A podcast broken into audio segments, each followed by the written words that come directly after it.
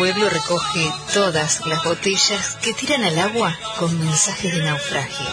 El pueblo es la gran memoria que recuerda todo lo que aparezca muerto en el olvido. Hay que buscar esas botellas y refrescar esa memoria. Leopoldo Marechal.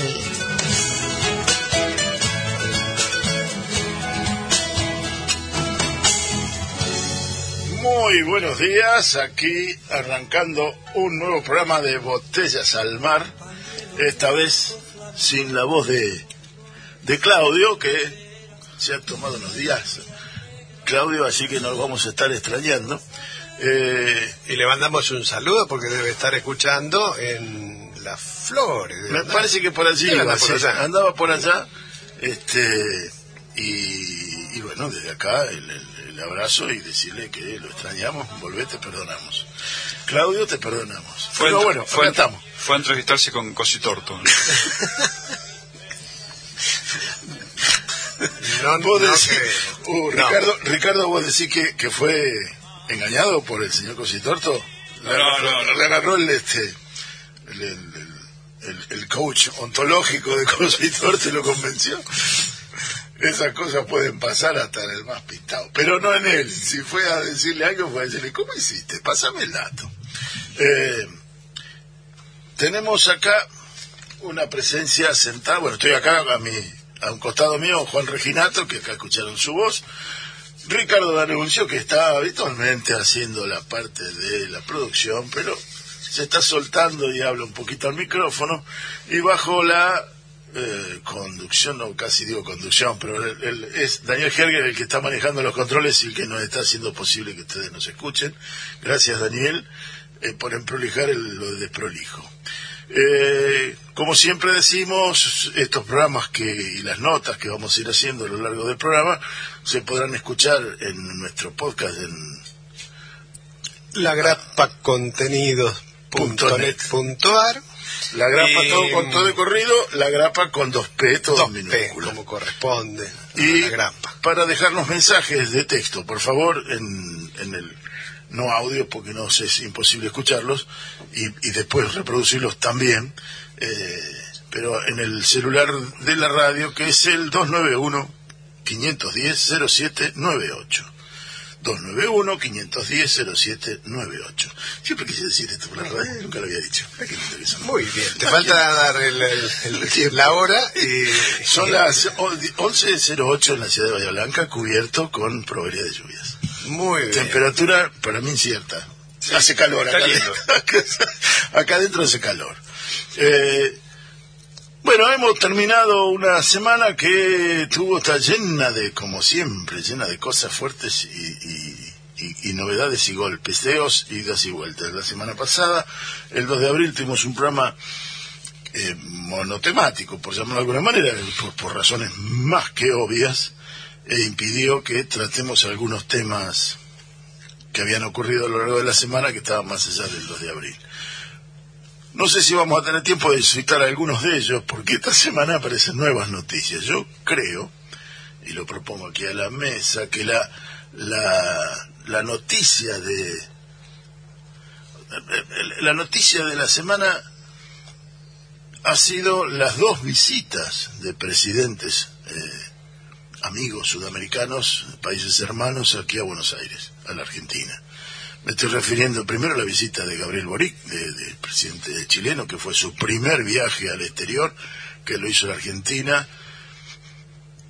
que tuvo un, un- un muy lindo desarrollo de hermandad, eh, dejando cosas para cortar y marcando algunas posiciones que, que, que son, bueno, algunas divergencias que se tienen, sobre todo en temas limítrofes, visiones hacia la Antártida, el reconocimiento de Boric de la soberanía argentina sobre Malvinas, creo que es más que significativo, y decir si tenemos algunas controversias en las que no estamos de acuerdo en, en partes del territorio, sobre todo ahora marítimo, que puede tener dos variantes, una solución ecuménica muy interesante, en mi punto de vista. Chile y Argentina tienen la misma visión y creo que con argumentos similares, mi visión personal, sobre la posición territorial de la Antártida.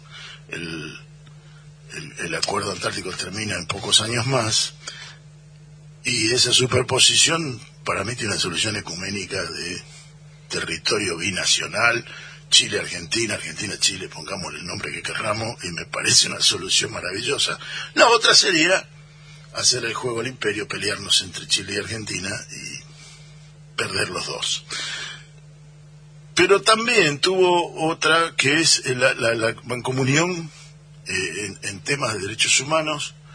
Y un, un hito muy importante para mí que queda medio dejado a un costadito o que pasa como que no tuvo la trascendencia que creo va a tener, quizá queda solamente en un borrador y en una esperanza, pero también ocurrió pocos días después que visitó la Argentina el presidente Arce, Lucho, Luis Arce de Bolivia, en el que volvió a tratarse, allí fue lo grueso y significativo e importante es el compromiso de Bolivia de la entrega de gas a la Argentina. Ese acuerdo eh, que, que, es más que significativo porque garantiza el suministro de gas a la Argentina, un recurso escaso, del cual Argentina tiene buen volumen, poco transporte, del cual no se han hecho inversiones en los últimos años para que ese transporte llegara, la crisis provocada por el, el ingreso de Rusia al territorio ucraniano, eh, ha hecho que el gas se disparara, generando un conflicto que no estaba previsto por nadie y tener garantizado a partir de acuerdos entre presidentes, entre países, del suministro de gas de Bolivia a la Argentina, me parece que para celebrar y para porque garantiza no solo no tener problemas en invierno, sino garantiza la persecución de, de, de, de las industrias. La, la, la, generación eléctrica de la Argentina depende mayoritariamente del gas, o en buena medida del gas, y no tenemos alternativas para ello. Sí. Pero hay otro que iba a hacer la referencia a esto. Tanto Argentina, Chile como Brasil son los propietarios, los dueños del triángulo de litio. Entre los tres países se acumula. Argentina, Bolivia y Chile. Y Chile. Correcto. Sí, Atacama.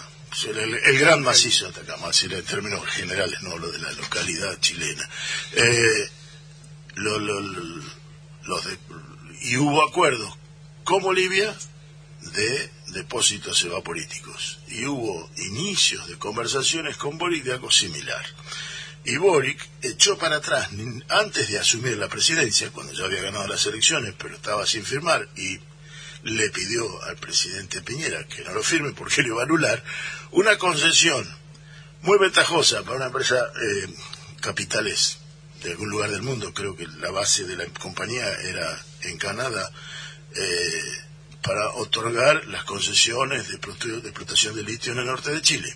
Y Boric, en en ese esquema, previo ya, digo, insisto, él ya era presidente electo, aún no había asumido en ese interreño, anunció, a partir de pedir que esta concesión no se firme, anunció la creación de una empresa nacional o binacional, lo planteó como que el Estado chileno iba a involucrarse en la producción y explotación del litio chileno.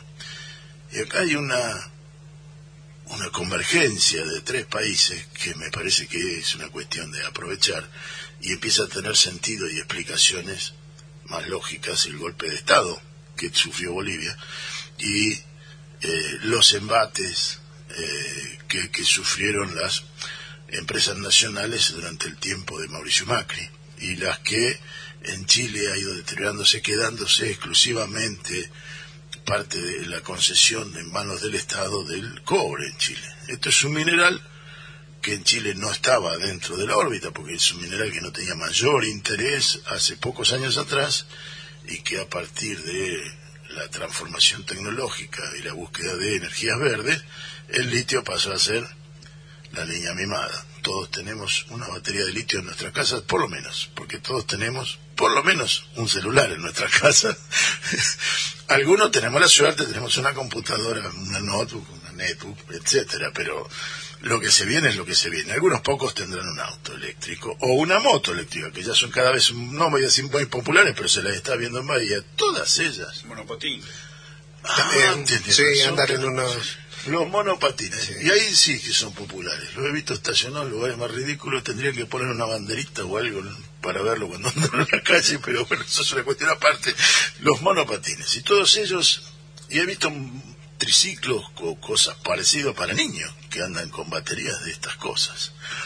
Y entonces hay un mundo que se abre y hay tres presidentes que creo que lo están viendo y hablando, que los dos presidentes de Bolivia, de Chile, que además son países que no tienen una gran relación, vamos a decirlo así, por temas históricos. Justamente la semana pasada fue un aniversario más del inicio de la guerra del salitre, que dejó heridas abiertas entre Chile, Bolivia y Perú, territorio peruano que, que- que eh, territorio peruano que quedó en manos de Chile y territorio boliviano que aún Bolivia le está reclamando a Chile, que es su salida al mar. Este esquema que se resolvió en una guerra cruenta y que el, ejército chileno hizo, tomó posesión de Lima hace ciento y pico de años atrás, eh, eso dejó heridas que lastiman, que duelen. Pero ambos presidentes convergieron y la Argentina es el gran garante de esa relación. Y a mí me, me- me- me llena de esperanzas. No sé ustedes, qué visión tienen del particular. La, la visita de Luis Arce tiene implicancias, como vos lo decías, en, en lo inmediato, en este invierno, ¿sí? A través del tema del, del gas. Y tiene, y, y tiene una agenda de, de- de futuro que es lo que planteabas en, en relación con el litio. La situación del gas para Argentina eh, para, para ampliar un poco lo, lo- lo- que estabas diciendo, es el año pasado, para completar el gas que proviene del- de, los, del- de la extracción de gas que hay en, en Neuquén y en, y en el sur del- de nuestro país, es necesario completar con la compra de barcos, este, barcos metaneros que regasifican en dos puertos, en Escobar y en Bahía Blanca el precio del gas el año pasado por millón de BTU, que es la unidad que se utiliza para medirlo, se, se pagó 7 dólares, por, por redondear en un número. Este año, a raíz del conflicto eh, Rusia-Ucrania, el valor del gas que se trae en barco está en 45 dólares. ¿Sí? De 7 De 7 a a 45. 45 el BTU. Esto sucede después que nosotros tenemos este, eh, un, un- un acuerdo con el Fondo Monetario en el cual establecemos un marco de cuál es la cantidad de subsidio que vamos a poner en, en- en gas, entre otras cosas, fijado a partir de valores previos a la guerra entre Ucrania y Ya, de tiempos de, Rusia. de tiempos del acuerdo con Entonces, esto marca para Argentina dos, dos limitaciones importantísimas. Una es en, el- en- en la provisión del fluido. Y la otra es que aún teniendo la provisión de ese fluido, el costo de la erogación en dólares es gigantesco.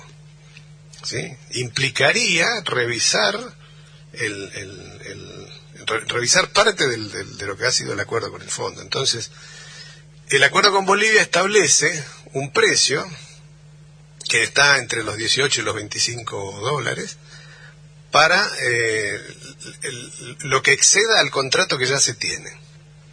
¿sí? Argentina y Bolivia tienen un, un- contrato existente. Lo que exceda en ese contrato, que es lo que ahora asegura Bolivia de hacerlo, igualmente se hace a un precio superior al, al histórico, digamos, son bolivianos pero hacen negocio, ¿no es cierto? No, no, no es una cuestión de, de, de, este, de- de que los vivos son, no, no, no, acá es un mundo de negocios.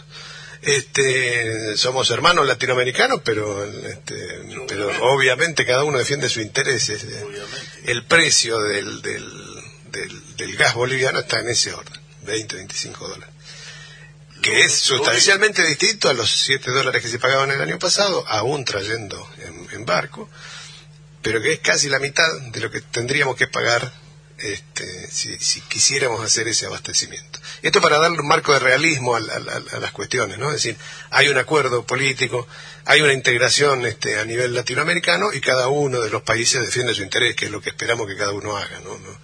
Eh, y en, eh, ese, en ese acuerdo es que aparece el acuerdo del litio, la explotación del litio sentando las bases. En concreto no, no, no, no han aparecido medidas eh, o, acuerdos específicos, pero sí sentando la las bases para que eso suceda. Así que me parece muy, muy interesante. Creo que con el acuerdo por el gas a Bolivia tampoco alcanza eh, para, para tener un invierno tranquilo. El invierno tranquilo recién lo vamos a tener el día que se termine de construir el gasoducto Néstor Kirchner entre eh, Tratayén y Saliqueló obra para la cual ya está adjudicada la, la venta de los la, la provisión de los caños que la va a hacer este don Paolo Roca que fue el único oferente que quedó en pie Eh, ¿Lo traerá de, de- de- Houston o lo fabricará en, la- yo quiero creer que Queremos creer que lo va a hacer. queremos creer que lo van a hacer acá, ¿no cierto?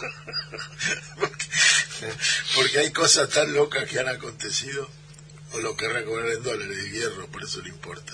el, el precio del, del, del acero está en, en cualquier No, lado bien, digamos pero- hay un, Eh, pero- un desbarajuste general Es- más allá del desbarajuste, vos pero pagás en pesos, esperemos que estemos comprando en dólares.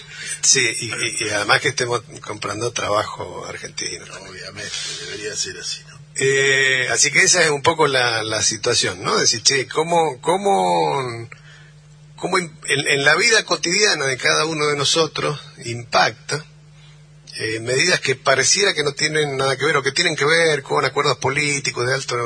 No, tiene que ver con el gas que prendimos hoy a la mañana para preparar el mate. Y con un aditivo más, si me permitís, si nosotros aquí tenemos en Bahía Blanca, Profértil, ¿no? Si no, no- no es propaganda, esto es, es una obviedad, no voy a lograr que nadie compre Uria porque... decís que nosotros no... No, no. Nadie- no vamos, no vamos a, a lograr que alguien compre urea porque decimos urea granulada porque decimos Profértil. Eh, pero Profértil produce la urea granulada a partir de gas. Sí, claro. Y, y no solo nosotros, buena parte de la urea que se produce en el mundo es a partir de gas. Y justamente es uno de los puso, de los de las cosas, de las tantas cosas que puso en jaque la, la, la, la, invasión de Rusia a Ucrania, fue la producción de, de urea, porque se inhibió a, a Ucrania de hacerlo, porque los bloqueos a Rusia impiden la circulación de gas tan sencilla como estaba existiendo, y porque entonces no hay plantas que puedan suplir esa producción. Y entonces hay una situación de revalúo de, estratégico de la planta de urea en, Argen- en Argentina, acá en Bahía Blanca, y la ausencia del, de- de- de- del suministro de gas atenta justamente contra esta posición estratégica. Es decir, el suministro de gas de, no es que llegue directamente de Bolivia acá, sino que pasa por eh, que vamos a disminuir el consumo, permite que la producción de urea no disminuya o no se recaiga en Argentina. Tal cual. ¿De acuerdo? Ah, Tenemos, tenemos eh, una comunicación, ¿sí? Sí, Confirmada, muy bien. Estamos en comunicación con Hernán Arbizu. Eh, Hernán, nos estás escuchando. Buenos días. Daniel y Juan de Bahía Blanca te estamos saludando. Buen día, muchas gracias por llamar. ¿Qué tal? Hola, buen día. Hernán Arbizu trabajó durante muchos años para Leches BC. Eh, Eh, no, perdón, perdón. Sí, Para el- JP Morgan. El JP Morgan, no, entonces, fue- los tengo asociados en mi cabeza por una explicación que no tiene sentido dar acá, este, pero el- el- eh, eh, era el, no le tenemos el currículum. el JP Morgan. Este, eh, y, y usted trabajó 25 años en este banco y de alguna Sí, manera, en realidad trabajé en BAE, en Deutsche Bank, Citibank, Unión de Bancos Suizos y JP Morgan. al último fue el Morgan, eh, Sí. y, y de allí usted, de alguna manera, desde, desde el banco, colaboró en encontrar los mecanismos por el cuales eh, divisas de, de argentinos eh, fueron a parar a depósitos en el exterior. Estoy muy equivocado de esto. Sí, nosotros administrábamos cuentas de argentinos en el exterior. Obviamente esas cuentas para estar en el exterior estaban en cualquier moneda menos en pesos argentinos, ¿no es ¿cierto? Porque claro, obviamente estaban en dólares. Así que era parte de la estructura eh, armar todo como para que esas, esas cuentas terminen, con, es decir, fondeadas en Estados Unidos. Claro, es decir, esto en sí mismo, planteado de esta manera, por, por, por eh, expresado de este modo, no implica de ninguna manera un delito que haya cometido usted. Mm, No sabemos si un delito de los que hayan cometido, los que exteriorizaron las cuentas y del banco que habilitó los canales para poder hacerlo. No, es que en realidad es toda una estructura que va desde el banquero hasta el banco y el evasor. Es, es decir, eh, lo, lo que sí que tiene que quedar claro es que cualquier persona tiene el derecho Hol- Hola. ¿Lo perdimos? al patio. Perdón, se, Eh, se cortó la comunicación un instante.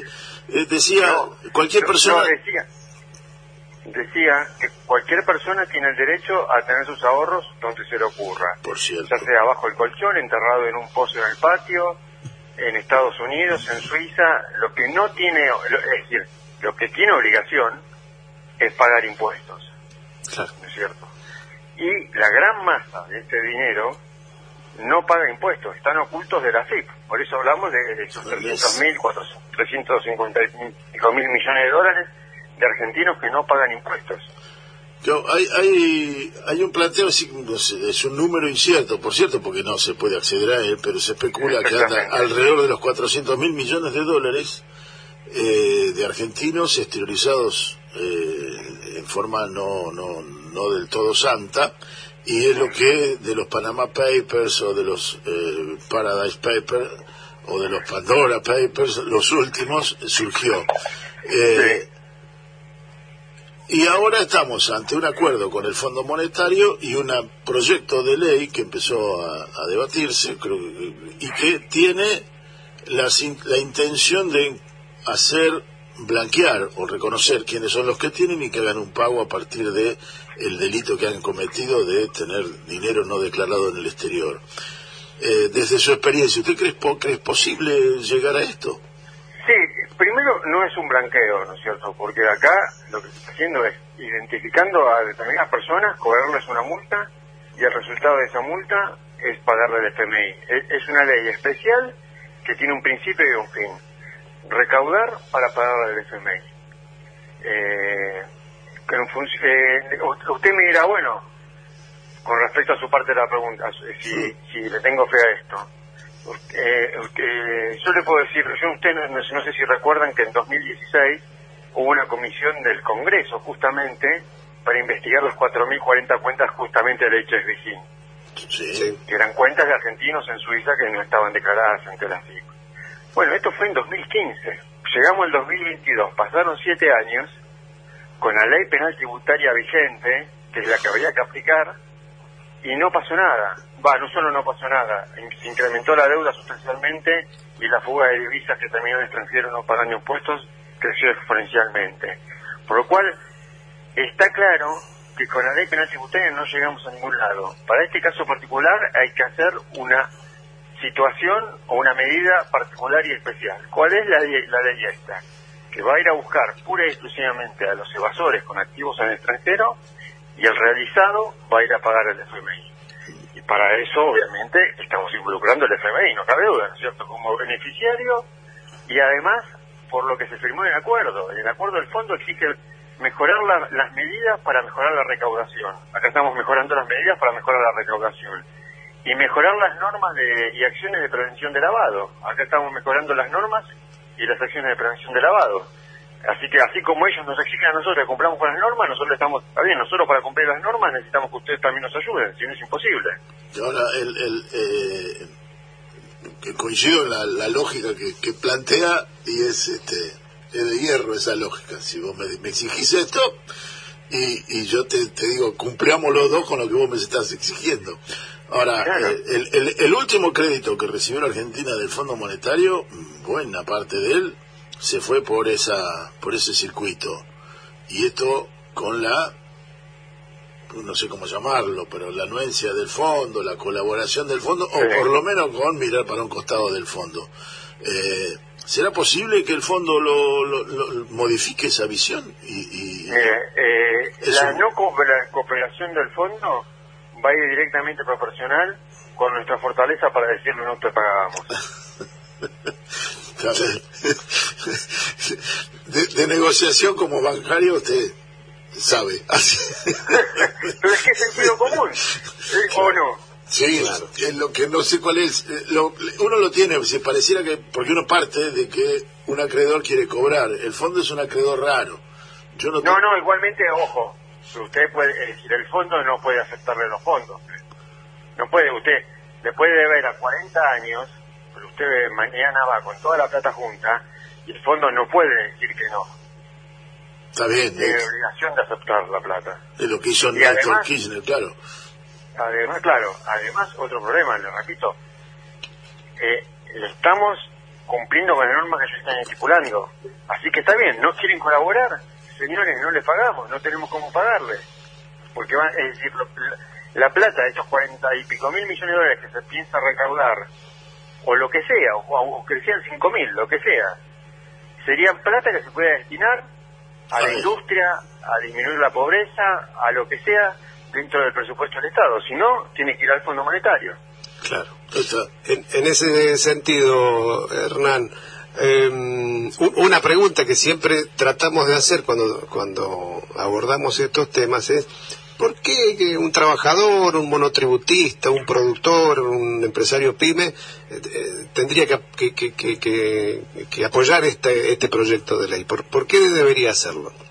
Bueno, justamente, han apuntado al sector que desgraciadamente mantienen la Argentina y con justicia se quejan de los impuestos de la carga impositiva, como es la cuarta categoría y que no tienen posibilidad de evadir y demás, ¿no es cierto? Justamente por eso, porque es, es decir, un sector de la sociedad paga- tiene una carga impositiva alta para lo que es el país, pero no alta en coyuntura con lo que es el mundo, pero no es por culpa del Estado, es porque un empleado, por ejemplo, en cuarta categoría, el dueño de la empresa donde trabaja, es muy probable que no pague los impuestos que tenga que pagar. Entonces esa carga que no paga su, su dueño, el dueño de la empresa, termina cayendo sobre, sobre el, la clase media. Desgraciadamente es así. La clase media más que nadie, bueno, obviamente, y los más necesitados también, pero la clase media es la que más debería apoyar esta medida, porque es justamente para desenmascarar a quienes no pagan impuestos y los termina pagando la clase media. Claro. Ahora, eh, qué, qué paradoja, porque eh, eh, esa clase media quizás pueda informarse por, no sé, pongo un ejemplo nada más, Infobae, y resulta que Infobae le dice nuevo impuesto a los bienes en el exterior. Sí, sí. ¿Es un nuevo impuesto? No es que no es un nuevo, de nuevo, esta es una sanción a los que están cometiendo un delito. Lo Claro. que pasa es que desgraciadamente usan una perversidad para el discurso. Es básicamente le dicen a una persona, no, no, mira, vos cuando compras tres limones también evadís. Entonces, si vos fueras millonario, también evadirías. Entonces, la persona que compra tres millones dice, no, sí, tienen razón. El problema es que que compra tres millones, es muy, las probabilidades de que sea millonario son no existen prácticamente. Y mientras que que es rico se sigue haciendo más rico y evadiendo más, el que compra tres limones es muy probable que el mes que viene pueda comprar dos porque no le alcanza ni para comprar tres. Pero en el inconsciente colectivo generan eso. Dicen, no, si yo evado comprando limones, el día que sea rico haría lo mismo. Nunca, lo va a hacer, nunca va a pasar esa situación. Correcto. Sí, ahorrando limones nadie se hace rico, podría ser la síntesis de la frase. Sí, bueno, esta es como dijo una frase de Rockefeller, si quieres se las cuento rápido, que dice, cuando le preguntaron cómo ha hecho su fortuna, dice, muy fácil, compré seis manzanas la, en dos dólares, las lustré y las vendí en cuatro.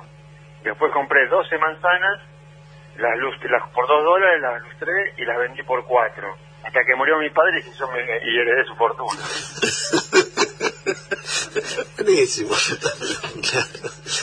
Este, vol- vol- volviendo al, al hilo, eh, entonces, no se trata de un nuevo impuesto, se trata de ir No. sobre aquellos que, que, que han evadido, no sobre otros. Eh, Además, para déjame hacer una aclaración. Sí, sí. La evasión es un delito, no es un delito según el punto de vista, un punto de vista, que no es que es algo gris, que puede que sea o puede que no, es un delito, es un delito que afecta, además, más ustedes tienen un detalle, básicamente los cuatro delitos precedentes a un lavado de activos son la evasión, el terrorismo, el, el narcotráfico y la trata de personas. Sí. Acá muy hábilmente, va muy hábilmente no, muy pobremente, digamos, por los argumentos de la oposición fueron muy pobres en la comisión, quisieron bajarle el precio al delito de evasión, como que no era lo mismo que el narcotráfico o el terrorismo. Eh, bueno, la OCDE, que es la Organización de Cooperación y Desarrollo Económico, que es un organismo internacional que regula el lavado, dice que dos tercios de los fondos financieros ilícitos provienen de la evasión. Así que demuestra la, la- la gravedad de la evasión, ¿cierto? Además, un Estado no combate la evasión, es decir, no se hace de fondos, no puede combatir ni el narcotráfico, no puede combatir la trata de personas y no puede combatir el terrorismo porque no tiene fondos para hacerlo, no tiene recursos para hacerlo. Sí, claro. Así medida que digamos que el deli- la evasión es el delito madre para poder combatir el resto, o para dar buena salud, para dar educación, o, o para evitar el narcotráfico, en un estado débil es donde este, Claro. se hace fuerte el narcotráfico. Eh, eh, a mí, yo siempre tuve la idea de decir, la- la- la- la- el, el problema grave, o más, el problema grave, el problema más difícil para el narcotraficante o para el vendedor de esclavos, el traficante de, de, de- de personas, es exteriorizar, es, es este, blanquear ese dinero. Y me da la sensación que quienes evaden y eh, blanquean el dinero con los mismos mecanismos y en los mismos lugares y de la misma manera que lo blanquea el que vende personas o el que vende droga. Eh, ¿Esto es así o es una extraña idea mía? Eh, digamos que sí, de hecho usted ve las noticias cada tanto parece, bueno, HSBC como usted dijo involucrado, el Wells Fargo, pero eso me viene también, me, me dio una- un buen pie para otra aclaración que decía particularmente Lustó en la comisión, el senador Lustó, que decía, y lo dicen después por televisión, que este es un blanqueo, que es un riesgo, porque a diferencia del de Macri, tenían que explicar, el, acá la clave es el origen de los fondos, ¿no es cierto? Es poder Sí. justificar el origen de los fondos. Entonces decían, como en este no se justifica el origen de los fondos, puede entrar gente del narcotráfico, de bla, bla, bla. Falso, porque el dinero ya está en los sistemas financieros, ya está en sistemas financieros Claro. de países serios, como se dice, que son básicamente Estados Unidos, Suiza y en menor medida Reino Unido y Uruguay, por los cuales ya esos fondos pasaron por lo que se llama el proceso de conozca a su cliente, ya se filtró la información si pueden ser del narcotráfico o no. Ya, ya Lo está es blanqueado, digamos. Este, claro, están blanqueados, pero el gran problema es ese, ese sistema perverso que se llama banca privada, que es donde yo trabajaba, les importaba que el origen de los fondos no fueran de cualquier ilícito menos de elevación. Si eran de elevación no les importa. Es más, es la base del negocio, porque como son fondos producto de elevación, te cobro más caro por el servicio, pues te estoy ocultando. Así Claro. que ya están, en teoría ya están, ya pasaron el filtro de que son o de narcotráfico, o de lavado, o de em, trata de personas o terrorismo. Son pura y exclusivamente evasión. Es mucho más, digamos, limpio que el blanqueo de Macri ¿eh? porque inclusive usted decía, ¿por qué no involucran a los que tienen billetes bajo el colchón? No, bueno, primero que es un mon- son montos mínimos, ¿no es cierto? No hacen la cuestión de esto. Y segundo, que ahí sí, si blanquea a alguien con billetes que tiene bajo el colchón, y es muy probable que se, se involucre alguno de algún acto de alguno de los otros eh, delitos como puede ser el terrorismo o el narcotráfico particularmente. Claro, pero Acá sería, se excluye a esa gente justamente. sería una especie de casa de brujas de ir a buscar los colchones en las casas de las personas. Sí, además primero que no tiene sentido, porque Sí. repito, el volumen al que se apuesta teniendo 300 mil millones en el exterior, porque no vamos a preocupar por 10 mil, 20 mil que puede haber en el colchón. Pero, pero claro, es un buen argumento para esconder un elefante, ¿no? Generar otros elefantes. Claro, bueno, bueno, sí, es que de nuevo, los- la- la- la, eh, el- bueno, justamente demuestra, la- los argumentos de la oposición fueron de, un- de una pobreza y decir que en teoría mandó a su mejorcito, ¿no es cierto?, que era Lustó. Claro. Hasta, el hasta que el, el senador Parrilli, cuando tanto hablaba Lustó de la fuga kirchnerista, eh, en un momento el senador Parrilli le recordó que él había sido ministro, entonces se levantó y se fue. Claro. Esa parte no vale, no, si me vienen con el pasado no vale. Hasta ahí no. De la 125 no hablamos, le dijo Parrilli. No, no, no, es que le dijo, le dijo, hablaba de la fuga que necesita, que primero principal no tiene ni pie ni para cabeza compararla, porque fueron 11 años contra contra 4, y en un momento le dijo, además acuérdense que usted fue ministro de eso, bueno, se se fue. Eh, sí, pe- pe- pero, además este, que quedó lo que quedó más claro todavía es la, la- la- la búsqueda cuando los Panama Papers salieron a buscar el apellido Kirchner y volvieron con el apellido Macri. No pareció, no. Eh, y entonces ahí dejaron de buscar. Los diarios, los investigadores argentinos tuvieron eso.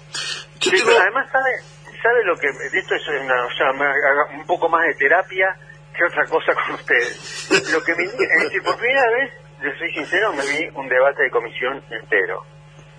Y lo que más me indigna de todo, que senadores presentes ahí durante la comisión no hayan abierto la boca, después vayan a los medios y empiecen a hablar y decir y decir, claro, como ahí nadie les puede refutar lo que dicen, Cornejo es un ejemplo, pero pasa de todos lados, ¿no es cierto? ¿Por qué no hablan en la comisión que había quien les respondiera a las preguntas? No, van después para justamente con el discurso para confundir a la gente. Sí, está bien. Ocurre que, que de alguna manera pasa lo mismo con las causas penales. Se discuten en los canales de televisión y, Sí, y entonces eh, parece que es más efectivo porque la condena social no tiene apelación. Claro, claro. Eh, Claro. y, la otra, bueno, qué sé yo, un, un día dicen, no, estaba todo equivocado, esto lo estamos viendo con varias de las causas. Eh, yo tengo una, una pregu- dos preguntitas más por mi parte, pero va, va la primera. Ahí no- nombró la, a la OCDE y la OCDE, la Argentina termina ingresando como, como miembro casi pleno, diría, durante el gobierno de, de Macri, si mal no estoy recordando. Y allí hay un intercambio necesario y exigido por la OCDE, que, bueno, después la doble vara, eso la discutimos porque Estados Unidos no la cumple del todo hacia adentro, pero la exige hacia afuera, en el que ahí está este intercambio de, de- información financiera, de la cual aparecieron las 440 cuentas, entiendo yo, del HSBC, eh, que- de argentinos en el HSBC en el exterior. Esos datos, ¿los tiene quién? ¿Lo tiene la FIP? ¿Lo tiene la justicia? ¿No los tiene nadie? ¿Quedaron en la OCDE? ¿O no existen esos datos y es una buro- un burlote de prensa? No, déjeme comentarle bien con. Por la favor. OCDE ya éramos parte. Durante el gobierno de Cristina, de hecho, y de Pepe Batela como titular de la UIF, se consiguió que justamente el, la evasión sea delito precedente lavado, porque antes no lo tenían involucrado muy viva- vivamente, ¿no es cierto?, por lo que les decía.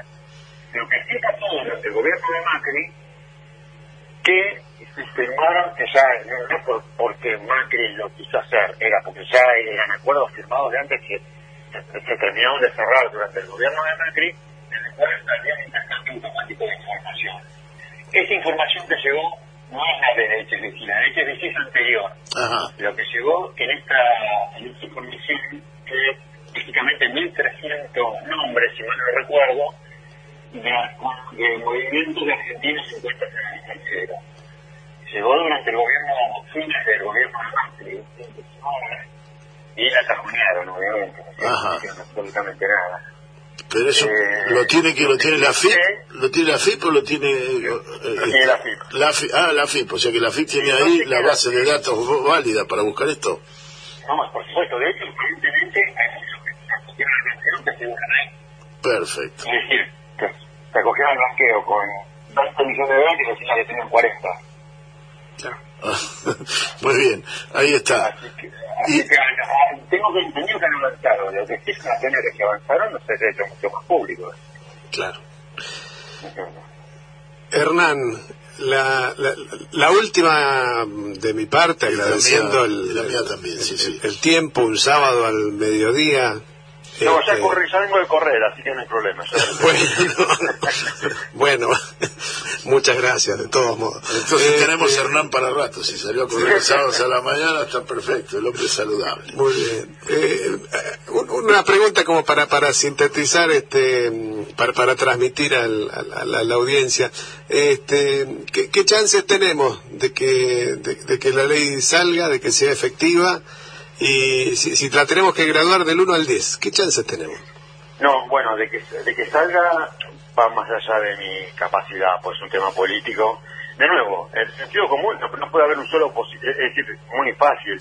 El, el, el, el legislador que se oponga directamente tenía que, la AFIP tendría que empezarle una investigación integral, porque claramente es porque tiene que ver conflictos de intereses, ¿no es cierto?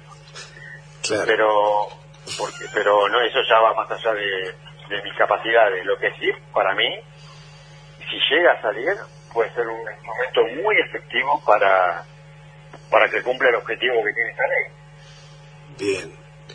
Buenísimo. Y, si y no, esto, si no, si, si, si no ley está claro que como les digo está la ley penal tributaria está claro que no funciona claro, clarísimo.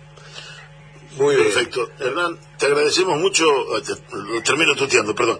Eh, Hernán, le agradece, te agradecemos mucho tu tiempo y, y mantenemos el contacto para ver cómo evoluciona esto y volver a molestarte. cómo no cuando quieran Muchísimas gracias. Muchas gracias. Muy bien, bueno.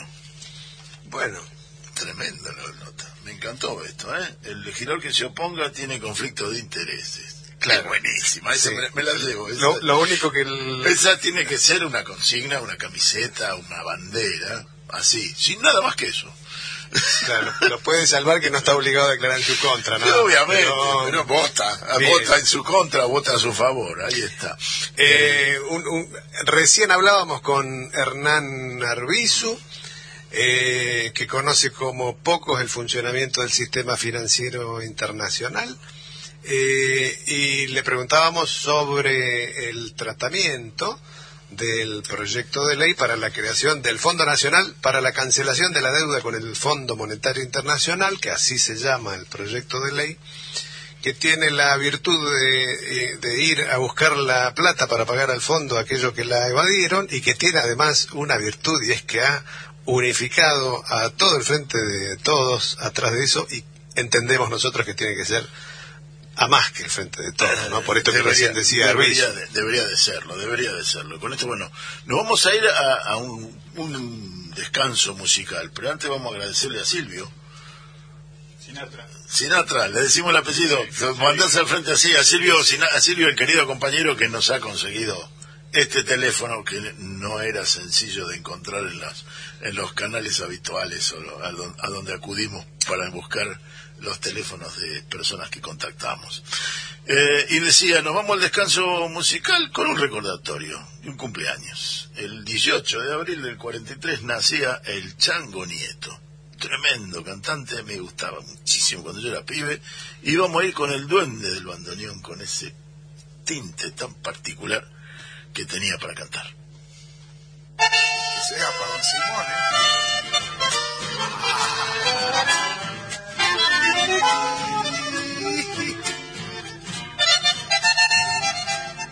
¡Adentro! Comienza a pechar la gente al pasar, porque el baile ya empezó.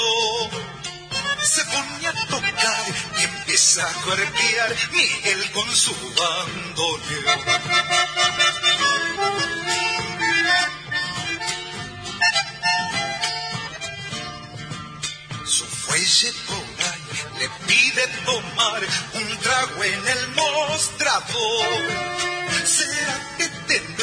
Tendrá reseca la voz de puro trasnochador?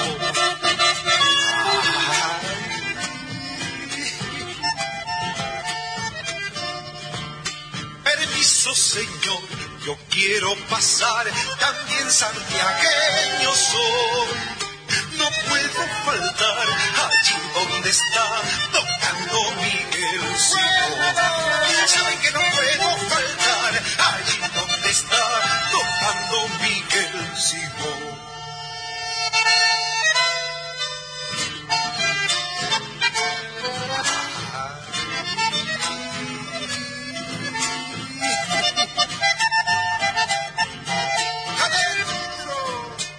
La noche al llegar se quiere quedar volviendo de sol a sol.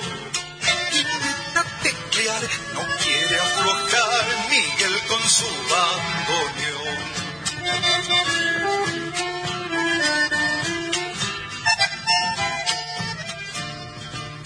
Yo sé que a Miguel lo sale encontrar el duende del bandoneón.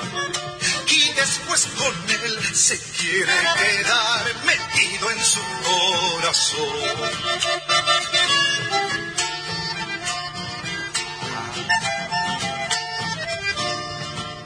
Permiso, señor, yo quiero pasar, también santiagueño soy. No puedo faltar allí donde está tocando Miguelcito. Saben que no puedo faltar allí donde está tocando Miguelcito.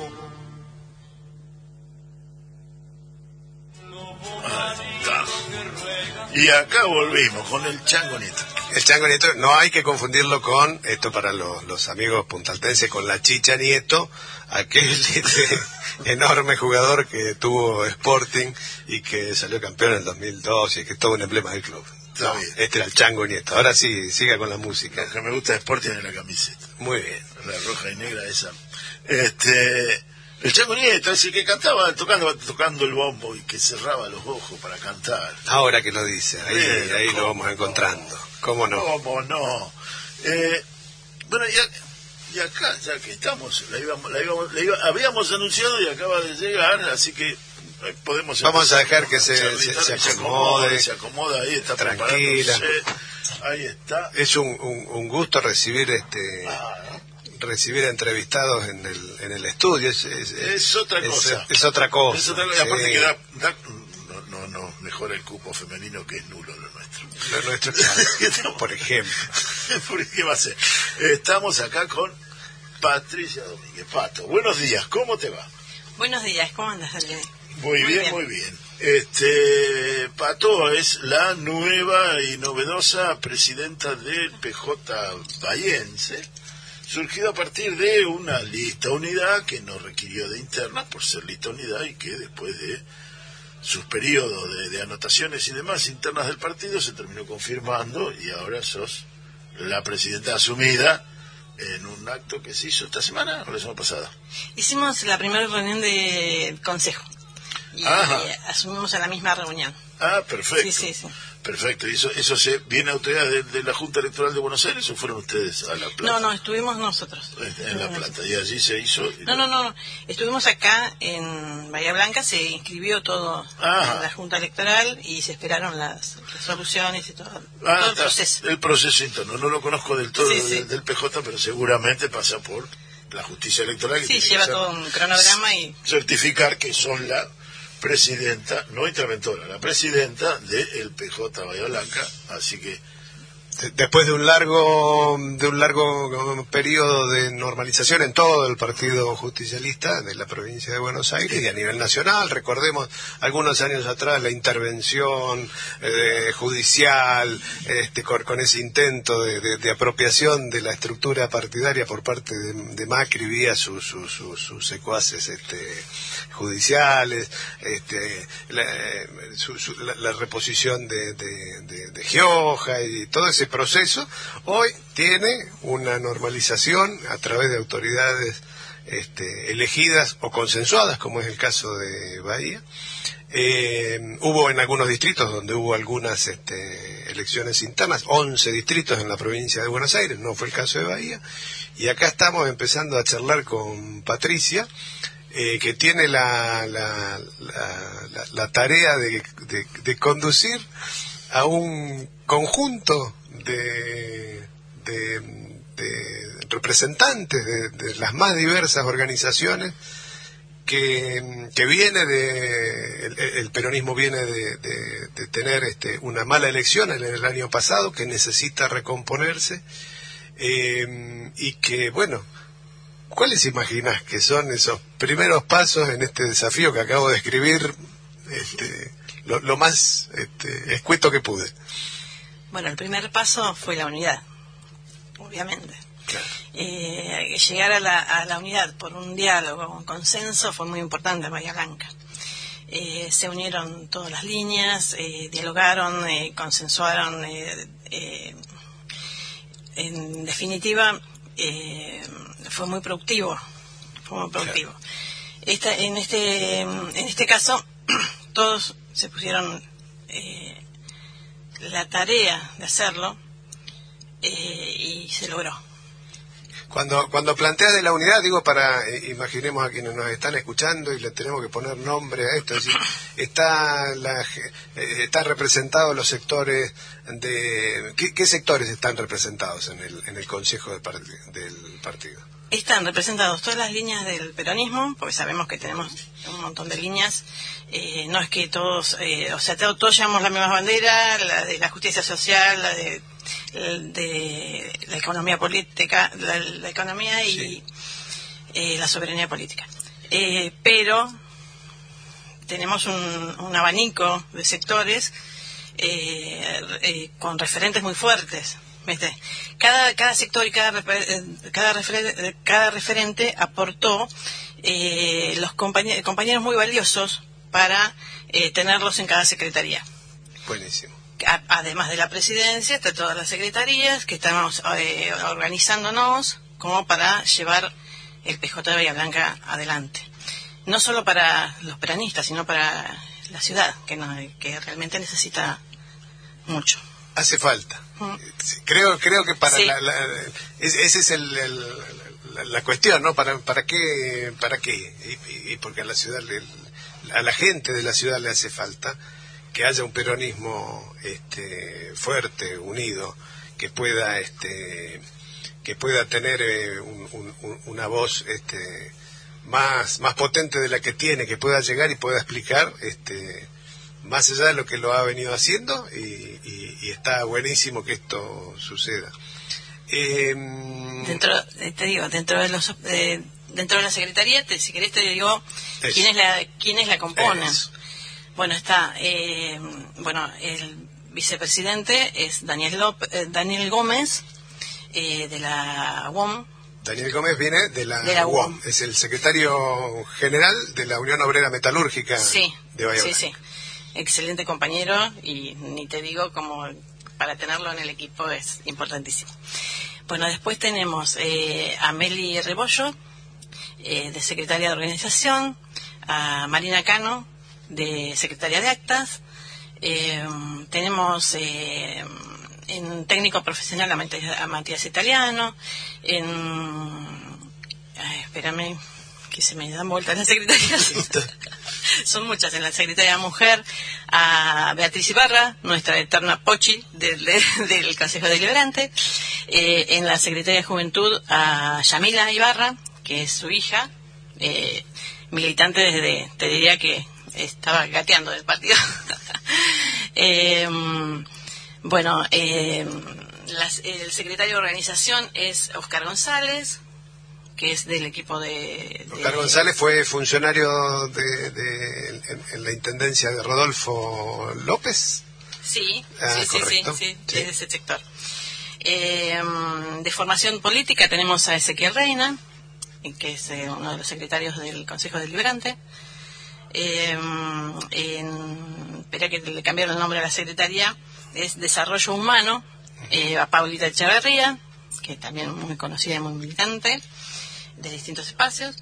Eh, en relaciones, en la Secretaría de Relaciones a Chelo Pereira, y también muy conocido en deporte, en todo. Eh, y estábamos acá, como decíamos, con Patricia Domínguez Copato, nueva presidenta del PJ, y estaba haciendo un recorridito por las secretarías que están ocupadas por, habíamos llegado a la Secretaría de Relaciones, Sí, en la Secretaría de Relaciones por Chelo Pereira. el Chelo ¿Eh? El Chelo. Eh, después, eh, sigamos. Sigamos, para- eh, hay que nombrar a todos para que Sí. nadie se sienta que está excluido y No, después, no, para pa- nada. después vienen los comentarios. Sí. Eh, tenemos en Finanzas a Álvaro, Álvaro Díaz, en Secretaría de mm, Discapacidad a Susana Sicola, eh, Secretaría de Derechos Humanos a Ayelen Durán, nuestra, nuestra Senadora. senadora y compañera. Eh, te comento que ayer estuvimos con Ayelen Durán y con Flor Molini en, la, en el lanzamiento del plan de gestión del Ministerio de Ambiente en La Plata, Ah, en el Estadio Único de La Plata. Estuviste plateando. Estuvimos plateando las tres. Lo pasamos muy bien. Me imagino, y se vino para estar en el programa, si no se Sí, me parece que está. La volvimos todas, nos volvimos todas. Pero bueno, eh, no, no, lo pasamos muy bien y son muy buenas compañeras. Eh, bueno, y ahí, ahí está ahí bien la, estamos. eh, la- Lo- la totalidad de la secretaria. Los conocedores de, de- de- de- de- del armado interno, podríamos decir y afirmar, están todas, todos, todes, estamos, Sí. estamos todos allí. Y eso es una buena noticia. Sí, los ¿Cómo congresales se, también, ¿eh? ¿Cómo Tenemos- se llegó a, a ese todos y todes? Bueno, eh, se llegó por, eh, por eh, convocatoria, por consenso, eh, se pusieron eh, todos a, a- con el proyecto de unidad. Eh, ya te digo, ten- tengo que agradecer a, a Federico Susbieles, que se puso, puso el puntapié de la unidad, se puso al hombro eh, llamar a cada uno, convocarlo, abrir el diálogo, abrir la mesa de discusión, o de, o de- de- de diálogo más de que de discusión. Sí, está bien, es la, la palabra diálogo y discusión. Sí. A veces le ponemos O sea, un valor como si fuera distinto, pero Y sí, pero bueno, eh, se sentaron, hablaron bastante, eh, decidieron, o sea, te- ya te digo, cada sector eh, eh, puso a los compañeros, eh, a valiosos compañeros, para que las secretarías realmente funcionen. Ah, espera. Tengo también, espera, espera, espera, Quedó me, estoy- me quedó, sí, porque ya se está, ya está funcionando, por eso. Bueno, eh, porque nos estamos eh, organizando y van, eh, vamos funcionando a medida que nos organizamos. Eh, me faltó la Secretaría de eh, Cultura y Comunicación, de, que está a cargo de, de Sandra Reñones. Ajá. Sandra, de la universidad. Eh, y creo que no me olvidé de nadie. ex senadora, de- Sandra. eh, ex senadora. Ex senadora. Sí, senadora Eh, mandato cumplido, sería el tiempo. Sí. ahí está, el tiempo- Y el también título. tenemos los congresales. El primero congresal es eh, Roberto Arcángel, Ajá. eh, le sigue Gisela Gigliani, eh, eh, Ro- Roberto Arcángel es el secretario general del sindicato de de camioneros, camioneros. y es hoy uno de los co-conductores de la CGT local, de, de Sí. la regional Bahía Blanca de Claro, la CGT. claro. Eh, bueno, eh, Gisela Gigliani, actual concejal y, y- Presidenta y del presidenta del bloque. Abonada a nuestro programa, sí. Sí. Eh, sí, a veces algunos sábados no le llamamos. Ah, bueno. Ah, bueno. Sería un poco Eh, después está eh, Rodolfo López, eh, eh, ex intendente. Eh, y eh, la cuarta, o sea, se- eh, le sigue Ana Chivitera. Ana Chivitera. O sea, tenemos de todo, ¿eh? De todo. Espectacular. Como debe ser el peronismo, Me encantó, Porque- me encantó. Si no, sería Como es el peronismo. Sería PJ, si no, pero, pero, pero es peronismo. Tengo- vamos, este, por tengo también- las disquisiciones. ¿Y ese congreso cuándo hay reuniones previstas? Porque No, todavía no. Todavía no, porque hay... No, todavía no. Tenemos más, ¿eh? Que tenemos a Rodrigo Bahía, Luli, Calderaro. Eh, tenemos nombre. Rodrigo Bahía del Movimiento de Mónica Vista. Vilani, Flor, Yo- yo Flor voy- Molini, que también la nombré recién, eh, Laureano, Laureano Alimenti, eh, Ángel, Angélica Vergara, que está en el registro de las personas, en Claro. el registro civil más que Sí. eh, Sergio Paladino, eh, a ver, eh, bueno. eh, Buenísimo. Nora, eh, Pelusa Guerra. la- Pelusa. la- ¿Viste? Están todos, Mandamos todos- saludos. Tenemos de todo un poco. Sí. Un abrazo Pelusa, ¿cómo no? Eh, Hace mucho que no la veo. Está siempre, siempre. Bueno, pero tenemos un, un grupo eh, de gente. Y imagino, imagino, Pato, que, eh, que, que entre las, la- la- la- las tareas que se fijen en el Consejo será la de ir integrando todo aquello que tenga que ver con, con- con la vida propia del peronismo, que Sí. por sus propias características, al haber hecho hincapié en la comunidad organizada y las organizaciones libres del pueblo y demás, tiene una vida que, que, que, mm, que- que ha subsistido a las peores este, ci- circunstancias eh, y que se manifiesta a través de grupos de compañeros, de compañeras que en distintos barrios, en distintos lugares, a través de un sindicato, a través de, van, generando sus actividades. Recién eh, decíamos, bueno, qué sé yo, hay una unidad básica en, el, en Villa Mitre que hizo una actividad de capacitación, hay otro sector que fue a visitar a determinada institución, hay otro sector que abrió una unidad básica en determinado otro. Imagino que, que, pasa por ahí la tarea del, Consejo Partidario de, de, integrar, de agrupar a todas esas actividades que ya vienen preexistiendo. Sí, por supuesto. Queremos, eh, vamos a tener un PJ abierto eh, a todo compañero que quiera eh, que quiera sumarse. Eh, todas esas actividades de las distintas líneas de, del peronismo también van a van a estar en el en el seno del PJ. Va a ser, es como queremos también modernizarlo, eh, abrirle a los jóvenes. En realidad ten, tenemos la experiencia de todos los de todos los peronistas eh, de, de, todos los peronistas de siempre eh, sumado a la juventud. Buenísimo. No, no, sé cómo entramos nosotros ahí, pero no importa. ¿Nosotros? Somos la juventud, todavía. No somos la juventud, claramente. Sabemos lo que no... Sabemos lo que no somos. No somos la juventud, pero me dejaste así. Y, y esa relación, digamos, hay como varios planos en el, en el esquema partidario, lo organizacional, y estás planteando lo, lo, lo, lo, lo eh, no me sale exactamente la palabra, pero lo doctrinario. Eh, hay una parte organizacional de relaciones del el Estado en el cual se ocupan concejales, eh, estamentos estatales, la provincia o dirección de la provincia. La provincia la gobierna eh, el frente de todos, la nación la gobierna, obviedades, ¿no? Que estoy diciendo y planteando. Eh, va a haber un lugar, un espacio donde poder intercambiar eh, relaciones entre, o de bajar a, argumentos, líneas, eh, proyectos, programas desde el PJ hacia el, el, los estamentos. Más que bajar programas, bajar programas de, de, de, de adoctrinamiento y de desarrollo eh, partidario con el Estado. ¿Lo, ¿Está planteado? ¿Está previsto? Está previsto, eh, suponete, de, dentro de los, o sea, los concejales nuestros concejales va a estar, van a estar con nosotros continuamente, como estamos en, en este momento, pero eh, como más activos dentro del PJ. Eh, van a, va a tener el, va a haber una secretaría, una, un lugar donde ellos puedan atender al, al, al los compañeros. Hay muchos eh, muchos proyectos. Esto, o sea, estamos eh, unidos en serio. Eh, el tema de comunicación. Eh, eh, vamos a, a, tener también la comunicación, eh, o sea, de, ¿cómo te puedo decir? Eh, toda la, porque hay, a veces eh, se hacen las cosas y no se, sí, claro. no se conocen. ¿Entendés? Sí. Bueno, el tema nuestro es dialogar con ellos, comunicarlos, estar en contacto de directo. Y desde su función van a aparecer todas estas cosas también. O sea, tenemos que estar todos en conjunto, que cada, cada uno tenga un proyecto y, y nuestros funcionarios o nuestros concejales, algo así, nos ayuden a llegar también. Porque si no, no es o sea, un, un vehículo. Estar, claro, tenemos que estar todos, todos unidos.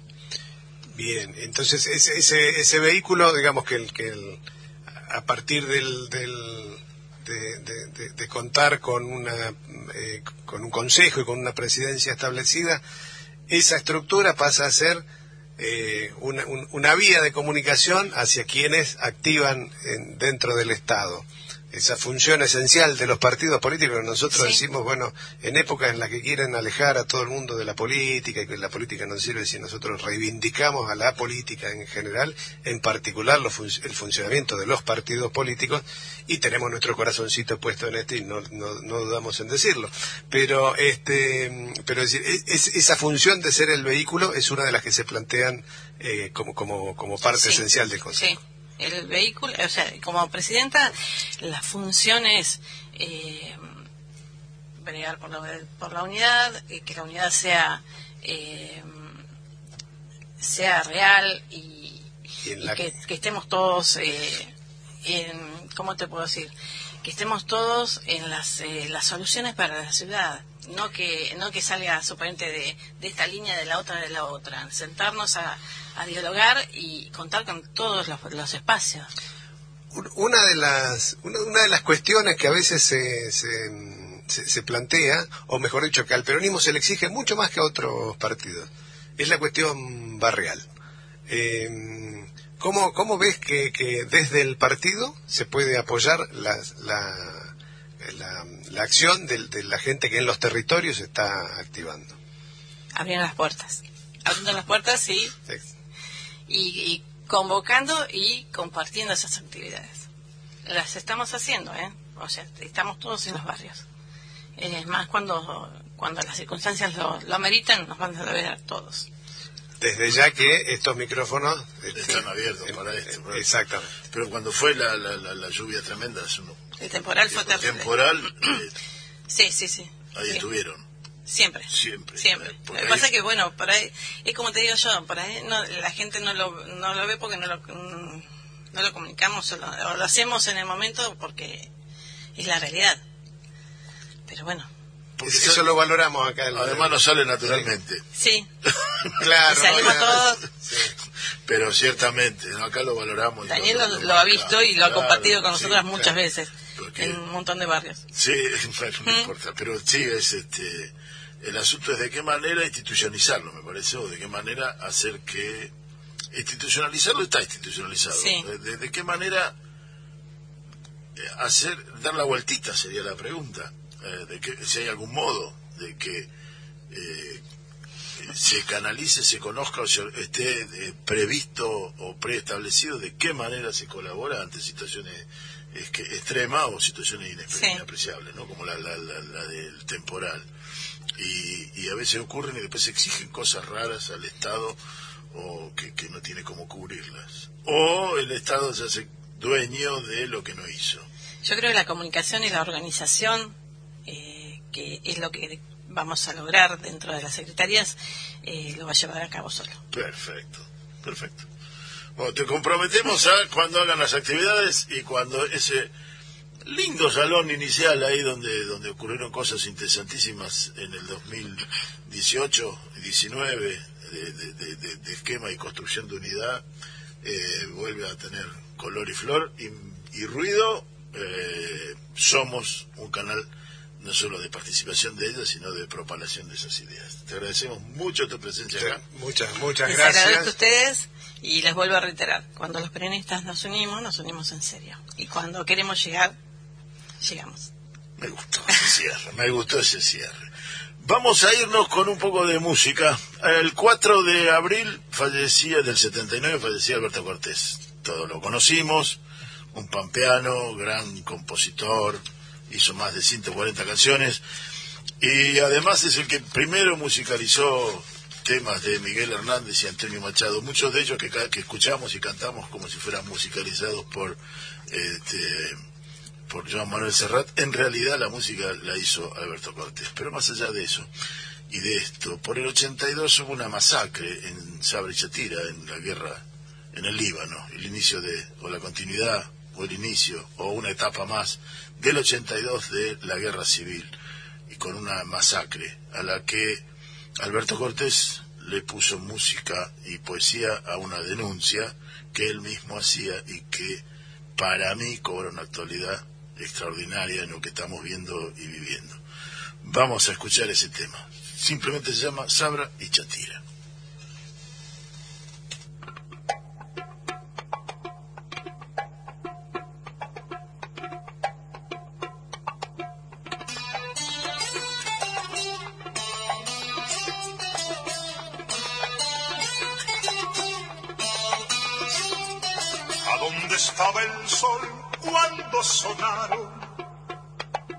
Ecos desatados de la ira? ¿No será que las sombras lo apagaron en Sabra y Chatira? ¿A dónde estaba Dios cuando la gente fue sometida a hielo en las pupilas? ¿No será que se ha vuelto indiferente en Sabra y Chatina. ¿A dónde estaba yo? ¿En qué galaxia? Insensible leyendo la noticia. No seré uno más en la falacia de Sabra y Chatina. ¿Y a dónde estabas tú con tu arrogancia? Poderoso señor que en la mochila llevas todo el cadáver de la infancia de Sabra y Chatila.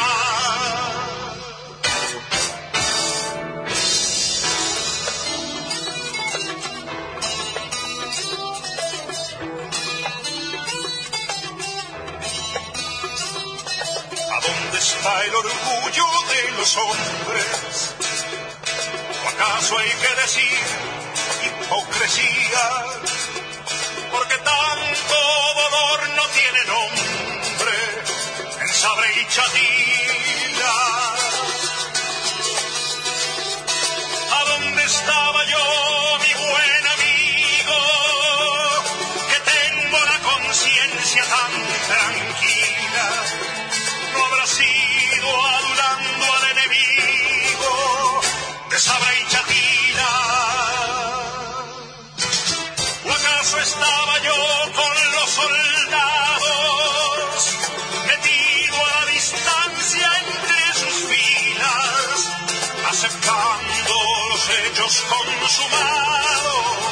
De Sabra y Chatila?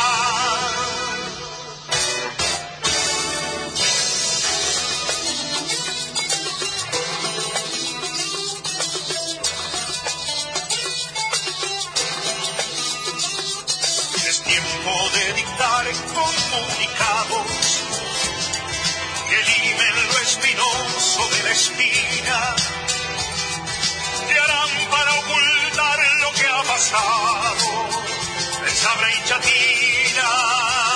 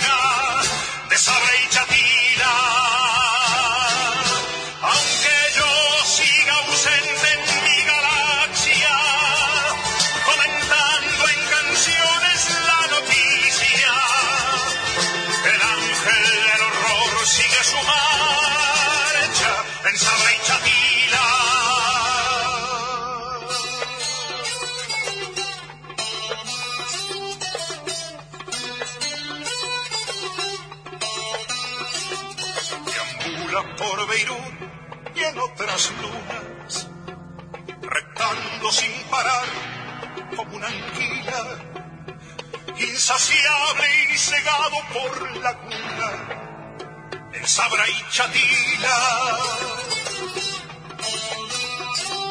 Tal vez quiera llegar hasta mi puerta, tal vez ya esté a la vuelta de la esquina pero abierta la herida sigue abierta en Sabra y Chatila.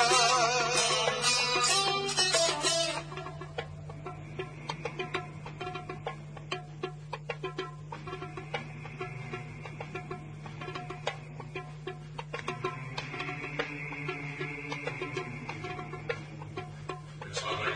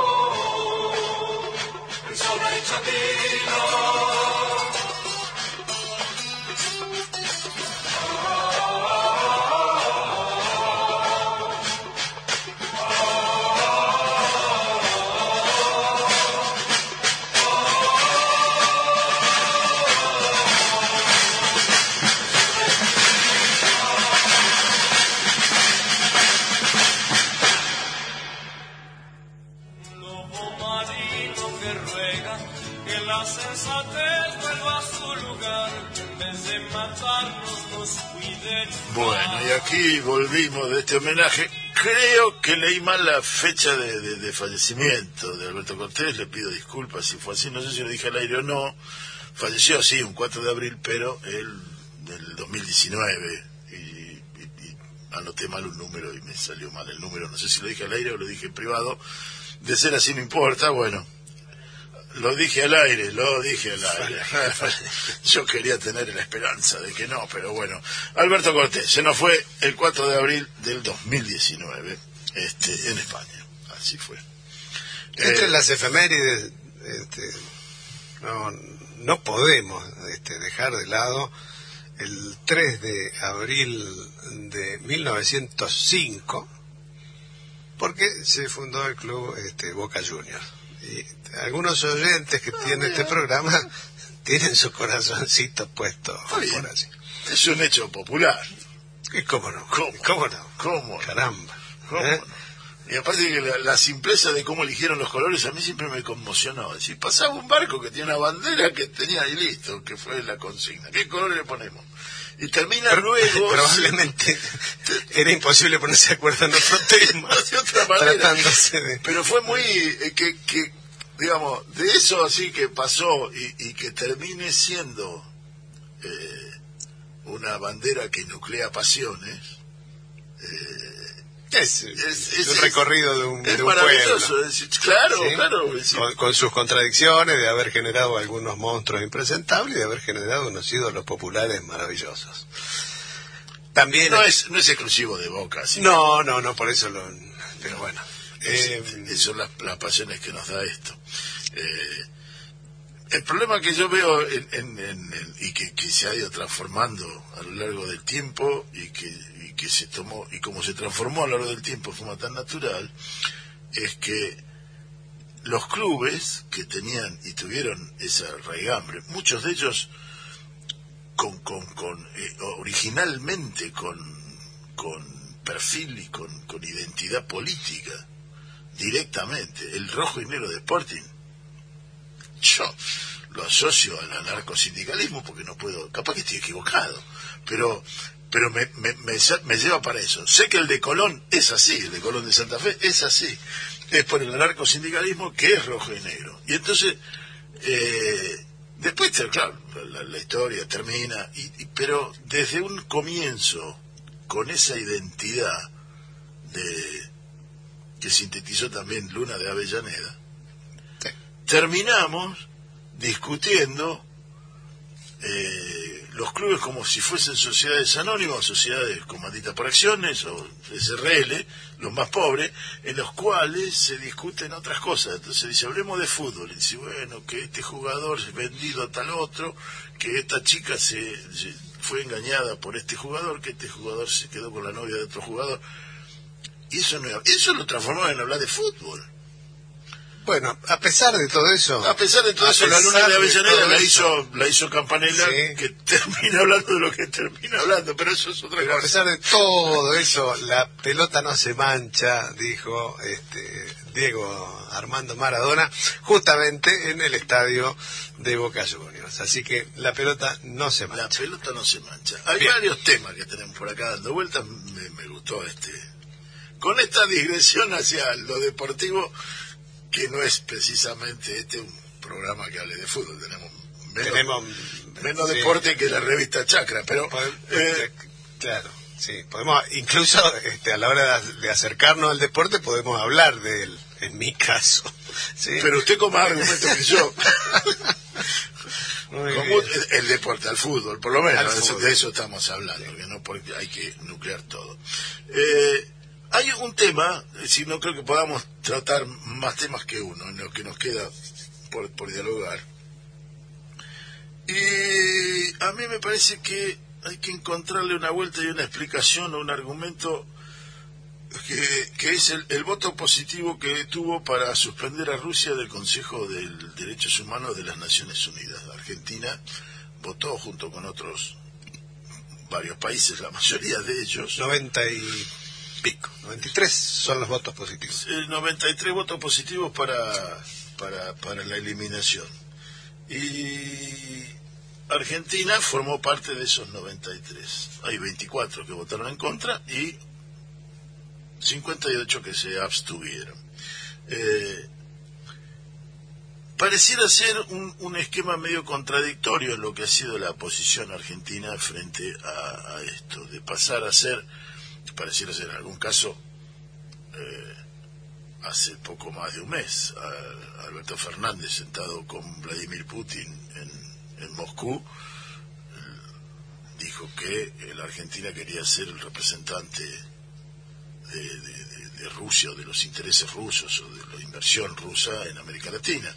Eh, no recuerdo exactamente sus palabras y probablemente... La puerta de entrada. La puerta de entrada, las inversiones rusas en América Latina.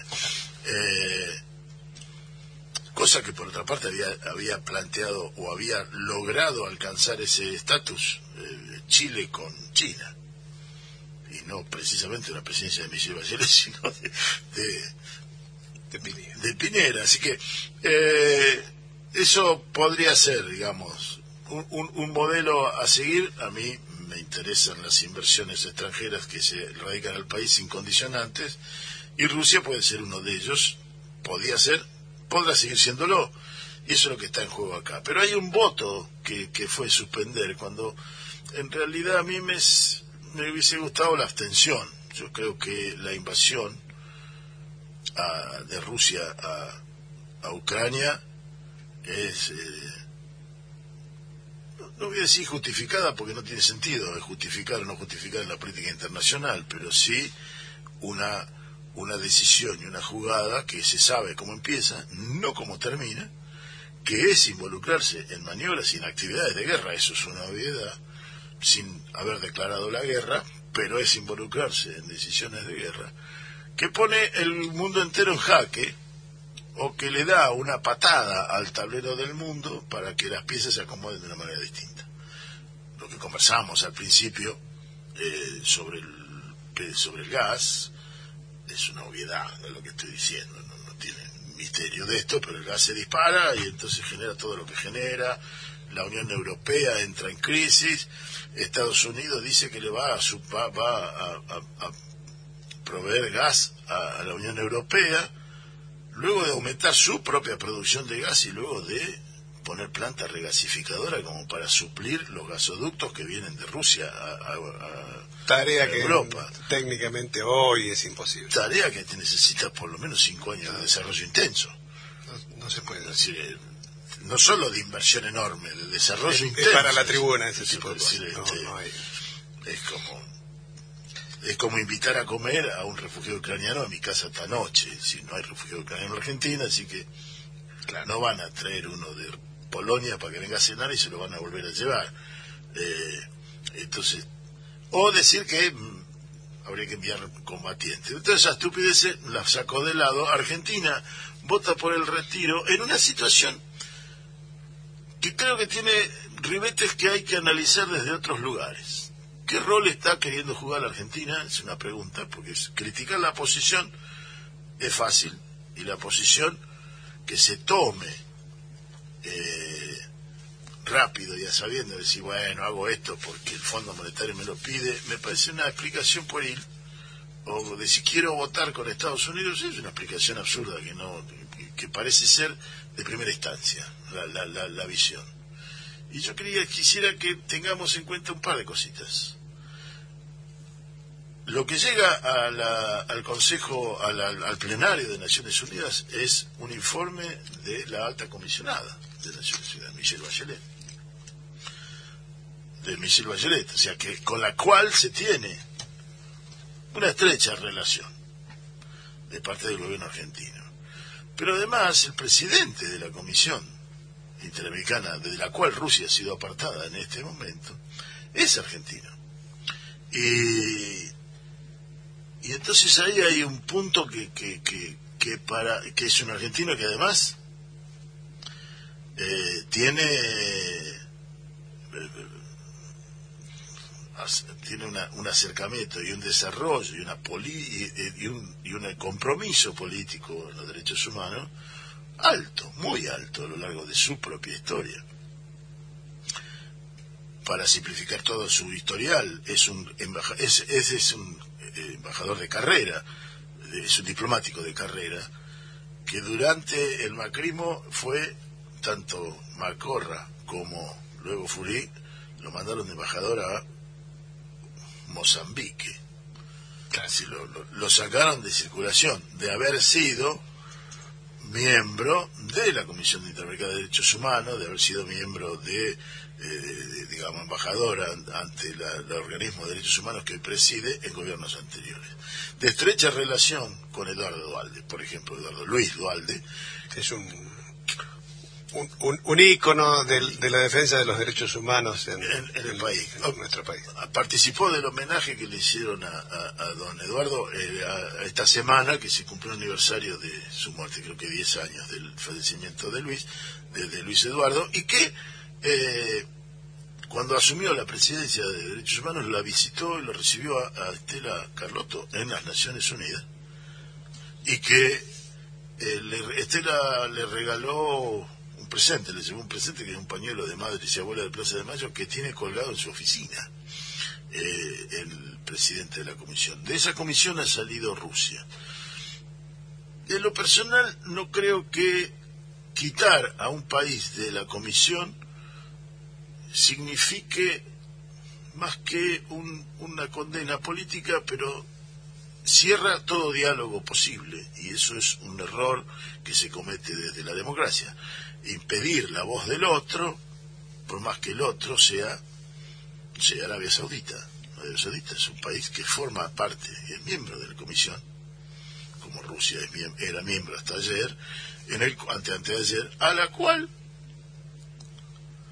bombardea Yemen desde hace 10 años. y Arabia Saudita y derechos humanos es un es, es un ¿no cierto? oxímoron, en la cual acaba de asesinó a un periodista, lo cortó en pedacitos en un- su embajada en Turquía, en Estambul, y Claro. La, la doble vara internacional da para Da para eso. da para seguir el, el tema. Eh, creo que tenemos en, en línea. pero quería plantear esto, eh, porque lo, no- lo dejamos planteado y, y no me- continuará. vamos a buscar a alguien para conversar sobre esto, pero no me gusta que, que quedemos como que le, le- le esca- ¿Le esquivamos a la discusión? No. le corremos el cachete a la jeringa. Así que este, lo voy a decir elegantemente. Muy bien. Eh, está en línea con nosotros Carla Sagrilli, espero decirlo bien, eh, que es eh, doctora en historia y a quien habíamos invitado el, el programa pasado para charlar un poco sobre la so- sobre Malvinas, pero sobre un aspecto en particular de Malvinas y es la relación o la actuación de la CGT combativa durante la dictadura en Malvinas. Eh, ¿Estás ahí, Carla? Sí, ¿cómo está? ¿Qué Buen tal? día. Un gusto poder hablar con vos. Estamos eh, Daniel Guerín y Juan Resinato que te está hablando. ¿Cómo estás? Muy bien, ¿y ustedes? Bien, acá tenemos un poco de, de- de lluvia por Bahía.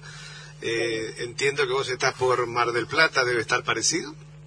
Mar del Plata está nublado. Estoy teniendo mucho eco, no sé cómo me están escuchando ustedes. Nosotros te Eh, escuchamos bien. Bien, bueno. Eh, Mar del Plata Ah. está nublado. Yo estoy cerquita de Mar del Plata, en Batán. Así Bien. que estamos acá, un día lindo pero nublado. Carla, si, si el si el, el rebote eh, es, es muy muy alto, de- tendríamos que llamar de nuevo. Eh, Bueno, ¿querés no, que hagamos-. ¿No? ¿Lo podemos manejar? no. Bueno. ustedes me escuchan bien, No, acá seguimos. salís perfecto. La, la dificultad la tenés vos que te escuchás cuando Bueno. hablas y eso es, es raro y difícil. Lo entendemos. Eh, Bueno. eh, vos hiciste unos trabajos desde tu profesión de historiadora girando en torno a la CGT y la relación con la dictadura durante eh, la guerra de Malvinas. Sí. Mm, En realidad mi trabajo mayor es seguir la trayectoria de Ubaldini eh, desde uh, la dictadura y eh, los- el principio del gobierno de Menem. Ese es todo el- el- mi periodo que sigo a partir de Ubaldini. Y la cuestión de Malvinas y la CGT es, es un momento muy importante dentro de la trayectoria de Ubaldini. Exacto, y me, me- me interesó más tu punto de vista que, que, que, que el, el- el- el solo hecho de la CGT y la, y la guerra de Malvinas. Porque previo a la guerra de Malvinas, y quizá como disparador de lo que fue el, el intento de desembarco, el escapar para adelante de la dictadura que, que fue desembarcar en Malvinas desde mi punto de vista, hubo primero un llamado de lo- lo- lo- lo- lo- los 25, el grupo de los 25 dentro de la CGT, que fue anterior a eso. Cu- ¿Cuál fue ese? Y ahí Ubaldini fue una figura, por lo menos la que, la que sobresalió o la figura central. ¿Cómo fue ese proceso? Ubícanos en el tiempo, por favor. Bueno, para pensar en Malvinas y la CGT tenemos que pensar en varias cuestiones.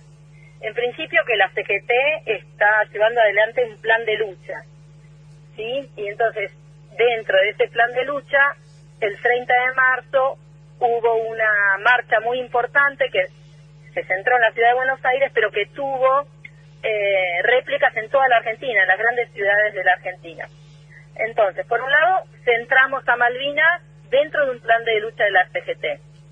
Y lo otro que tenemos que tener en cuenta, en un sentido más amplio, es la política que llevó adelante la dictadura eh, en torno al movimiento obrero organizado.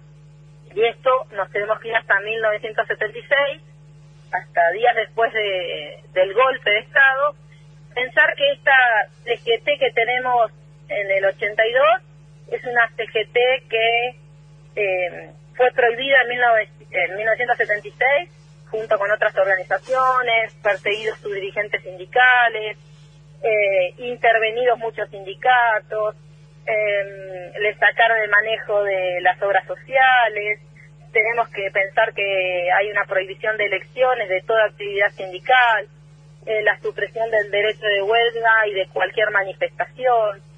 Sí, estamos pensando en un movimiento obrero organizado que está en esta situación desde 1976 eh, y que en 1979, a partir de la sanción de una ley de organización de organizaciones sindicales, lo que hay es una CGT que no tiene existencia legal. ¿sí? Entonces, hablamos de CGT por el nombre, pero en realidad lo que hablamos es de una CGT prohibida que está encabezada por el grupo de los 25, como usted mencionaba recién, y que dentro de estos 25, para 1982, Ubaldini es la figura central, porque en otro desafío a la dictadura, en diciembre de 1980, fue elegido Ubaldini secretario general de una organización que en términos legales de la dictadura no existe. ¿Sí?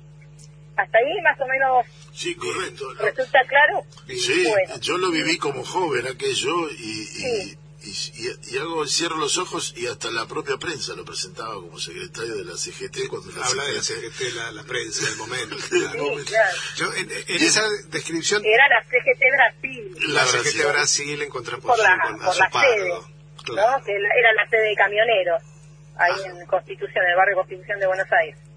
Claro, Ay, a, a la descripción que vos hacías, Carla, yo le, le- le- sumamos un hecho que reivindicamos hace muy poco, que, que fue el cese de las afiliaciones masivas eh, que hace la dictadura y que eh, se, le, se le responde desde el movimiento de, de- de- de trabajadores con una reafiliación en 40 días que es superior al, al- al número anterior. Esto es, eh, la, la- la dictadura cierra las afiliaciones, dice acá no, no vale ninguna de las afiliaciones preexistentes, pensando que de esa manera ahogaba a los sindicatos y, y- la respuesta fue esta. Esa es la CGT que tenemos para el año eh, 79 reorganizándose y cómo sigue. Y es que al principio quedan bastante eh, desarticulados, digamos, ¿no? Y a partir del 77, 78, empiezan otra vez a articular ac- acciones a nivel nacional, digamos. Todo, por supuesto, con la bajo la clandestinidad, ¿no? Y em, entonces, esto que decíamos que a partir del 79, que este movimiento obrero empieza a juntarse porque está por sancionarse una ley de asociaciones profesionales, ahí empiezan a hacer actividades, eh, digamos, a hacer marchas, tenemos em, marchas desde abril del 79, de, eh, la de San Cayetá en 1981, la de noviembre de, de 1981. Hay una movilización bastante importante de este movimiento obrero que fue diezmado, perseguido, prohibido, ¿no? La dictadura fue muy muy fuerte en su accionar contra este movimiento obrero, que quería claramente disciplinarlo. Y dentro de este contexto que les contaba, para mí, y me refiero a esto, ¿no? A una movilización que le va perdiendo el miedo a la dictadura, encontramos este plan de lucha de marzo de 1982, que tiene su manifestación mayor en la marcha del 30 de marzo, en la que la verdad que hay mucha gente que se suma, no solo se suman los obreros, la gente común, porque el llamado es, bueno, hay que defender la patria, el pueblo eh, defiende esta patria. Eh, después de esta marcha, el 30 de marzo, que fue multitudinaria, tanto en Buenos Aires como en otros lados, que sufrió también eh, esto de meter presos a, presos a los dirigentes, porque era bastante común que cada vez que hacían una marcha los metían presos, dos o tres días presos. A los dos o tres días pasa esto de el desembarco argentino en Malvinas. Y la CGT se para frente a esto de una manera bastante clara. Eh, por un lado va a diferenciar al gobierno militar de los soldados que están en Malvinas va a decir que estos soldados son los hijos de los obreros y es a ellos a quienes está apoyando, que bajo ninguna manera es un apoyo al gobierno militar. Esto lo, aclaran en unos cuantos comunidades, comunicados, perdón. Eh, y es importante pensar en esto, ¿no? La diferenciación de la CGT de, un gobierno en manos de militares de aquellos soldados que están en Malvinas. Esto es importante de destacar. Y lo que pasa también es que hay, eh, no, sé si, si todos recuerdan, pero cuando se produce la ascensión del gobernador en Malvinas, del gobernador argentino en Malvinas, hay un charter que pasa, que parte de Buenos Aires, en el que van las principales figuras desde políticas a, a, conocidas, digo, va Cafavaloro, ¿no? Va Cafavaloro, va Triaca, del gobierno del sindicato de los plásticos, va Vittel del peronismo, eh, Contín de la Unión Cívica Radical, el presidente de la Sociedad Rural Argentina, el de la UIA, va hasta Videla, hasta Malvinas, eh, va el obispo eh, Colino, que era de Lomas de Zamora, va un charter a Malvinas en el que supuestamente están representados todos los sectores más importantes de la sociedad. Y en la CGT también le discute un poco a la dictadura esta cuestión de no lo reconoce como representante de los obreros, pero los suman a este charter en el que van los representantes de la sociedad. Esa es otra cuestión también a, que hay que tener en cuenta. Eh, y es importante pensar siempre en, esta diferenciación de la CGT respecto a quienes gobiernan. Em, y otra cosa me parece interesante destacar de todo esto es que mientras está este conflicto, eh, los propios dirigentes sindicales van a distintos lugares del mundo, algunos países de América, Europa, en misiones esclarecedoras. Y ahí lo que dicen por un lado es seguir denunciando lo que tiene que ver con la dictadura y por otro lado eh, pedir apoyo por Malvinas, ¿no? Explicar qué significa Malvinas para cada uno de los argentinos. Esto sucede durante el tiempo que dura el conflicto, esta cuestión de las misiones esclarecedoras al exterior no sé si, si les parece claro. Clarísimo. Si no, hay una, una pregunta que me quedó allí, en, ese charter, yo recuerdo a Triaca, padre, claro, obviamente. Padre, sí, por supuesto. El padre eh, dice que andaba en estos últimos años. Este, y ese Triaca, padre, no me lo recuerdo si era de los 25 o si, era de Brasil o de Azopardo. Triaca, que durante Malvinas se forma la CGT Azopardo, tuvo una actitud más dialoguista, digamos, con la dictadura, eh, y y bueno, cuando uno mira a largo plazo la figura de Triaca, eh, lo que ve es que, bueno, durante la dictadura, porque tenemos que decir que no todos los dirigentes sindicales salieron a resistir la dictadura. Hubo otros y aprovecharon, por ejemplo, cuando la dictadura mandaba eh, eh, interventores a los sindicatos o proponía comisiones transitorias en los sindicatos, bueno, de tratar de meterse en algunas comisiones transitorias, ¿no? Y, de eliminar sus oposiciones internas, ¿no? Sí, y así quedar a, cargo de los gremios, ¿no? Cuando uno lo mira a Triaca, lo mira más dialoguista con la dictadura que otros que están resistiendo, como puede ser Ubaldini, ¿no? Uno los puede poner como contrafiguras, digamos. Claro. De, hecho, Jorge Triaca, padre, y, y Ramón Baldassini fueron los dos únicos sindicalistas que declararon a favor de los militares en el juicio de la Junta. juicio de la Junta. Y eso provocó bastante, lío en la CGT. Claro. Porque fueron y dijeron que ellos no habían, eh, pongamos en, contacto, en contexto eso, ¿no? Van al juicio de la Junta y dicen que ellos no conocieron ningún caso de desaparición de personas o, de, o de tortura. Y eso generó que dentro del Consejo Directivo de la CGT hubiera bastante lío porque no le aceptaban eso, no podían entender cómo iban al juicio de la Junta si decían eso, que no conocían a nadie, que no se habían enterado. Teniendo a, qué sé yo, Oscar Smith, este, o Lorenzo Miguel, sí, o Lorenzo Miguel. Lorenzo Miguel.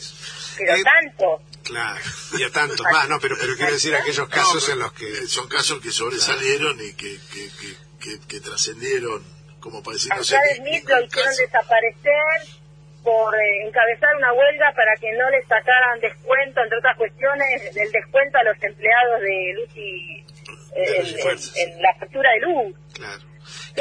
que, además era quien había ensayado algunas alguna suerte de, de, diálogo, digamos, con la dictadura. No, no, no era un, no, no, no, pertenecía a los sectores más combativos del sindicalismo, Oscar Smith, ¿no?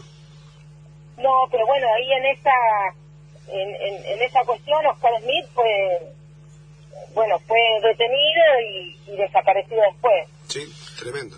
Y Lorenzo Miguel preso también hasta creo que hasta el 81 correcto junto con el, luego gobernador y presidente Carlos Menem. Eh, claro. Carla, a Menem en esta marcha del 30 de marzo lo meten preso también. Correcto junto con Ubaldini madre de Plaza de Mayo periodistas y unos cuantos dirigentes sindicales, porque los tenían marcados. Ubaldini iba en colectivo, se bajaba un colectivo, se subía al otro, hasta que lo agarraron. Y curiosamente lo largaron para que pueda subirse al charter este que fue a Malvinas. Claro.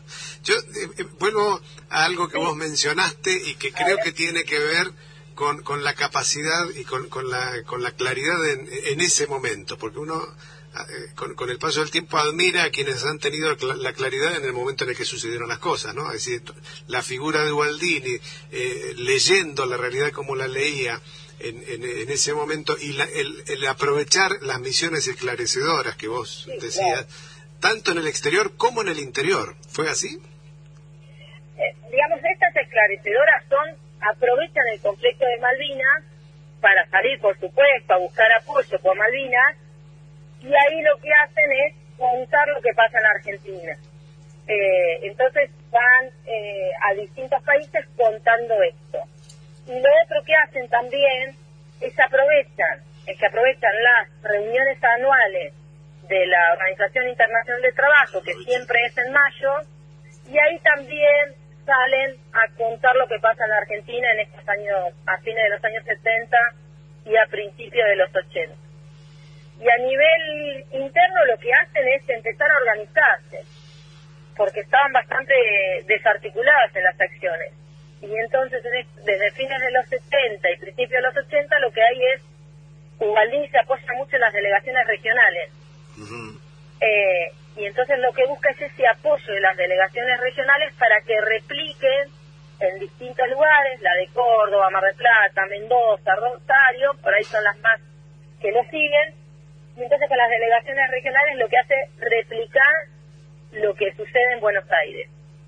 Eh, y eso también es importante, la labor de las delegaciones regionales. En Mar del Plata está Hugo Moyano en estos años. Claro, Que lo meten preso cada dos por tres también. Claro, correcto. Tenía Y labor. lo, y lo otro que hacen, perdón, es contactos permanentes con obispos, se reúnen con, con obispos, se reúnen con miembros de partidos políticos para lograr apoyo para las acciones que lleva adelante la CGT, la CGT prohibida. Y eso es importante también de, de destacar. Ya se mueven por todos lados. Pero, pero, se- la, la- la acción de la CGT, denostada como organización laboral, eh, fue un, un- un ariete fundamental e importantísimo para la recuperación de la democracia. Totalmente. Sí. Eh, Carla, te tenemos que despedir, se nos termina el programa y tenemos que ir al noticiero y ya nosotros abandonar la radio. Te agradecemos muchísimo tu tiempo en este sábado al mediodía y queda el contacto abierto para continuar esta charla que fue muy esclarecedora. Te agradecemos Bueno, muchísimas gracias. Ha sido un gusto enorme. Muchas, muchas gracias, a Carla. disposición de para cuando quieran. Gracias, Carla, muy ¿sí? amable. Gracias a todos. Que Chao. tengan buen día. Buen día. Chau, chau. Bueno, estábamos escuchando a Carla Sangrilli, la doctora en historia en la, de la Universidad de Mar del Plata. Eh, deja las puertas abiertas a otras cosas. Dan, dan Muy ganas de- interesante. muy, muy interesante. Muy interesante el, el- el- el volver sobre aquellos puntos que además la historia este, oficial de, de- de- de todos los tiempos trata de ir escondiendo, ¿no es cierto? Así que tiene oportunidad de esconder, sí. Eh, bueno, nos tenemos que retirar e ir. Esta semana se nos fue don Miguel Ángel Estrella, un pianista exquisito, un tucumano, militante de derechos humanos, embajador nuestro ante la UNESCO, etcétera, que falleció a los 81 años en Francia, de donde vivía desde el exilio, luego de haber sido detenido y secuestrado en Uruguay. Y nos vamos a ir escuchando de Chaca y Manta, una chacarera de los hermanos Habla, tocado por Don Miguel. Hasta el sábado que viene. chau, nos vemos. Hasta-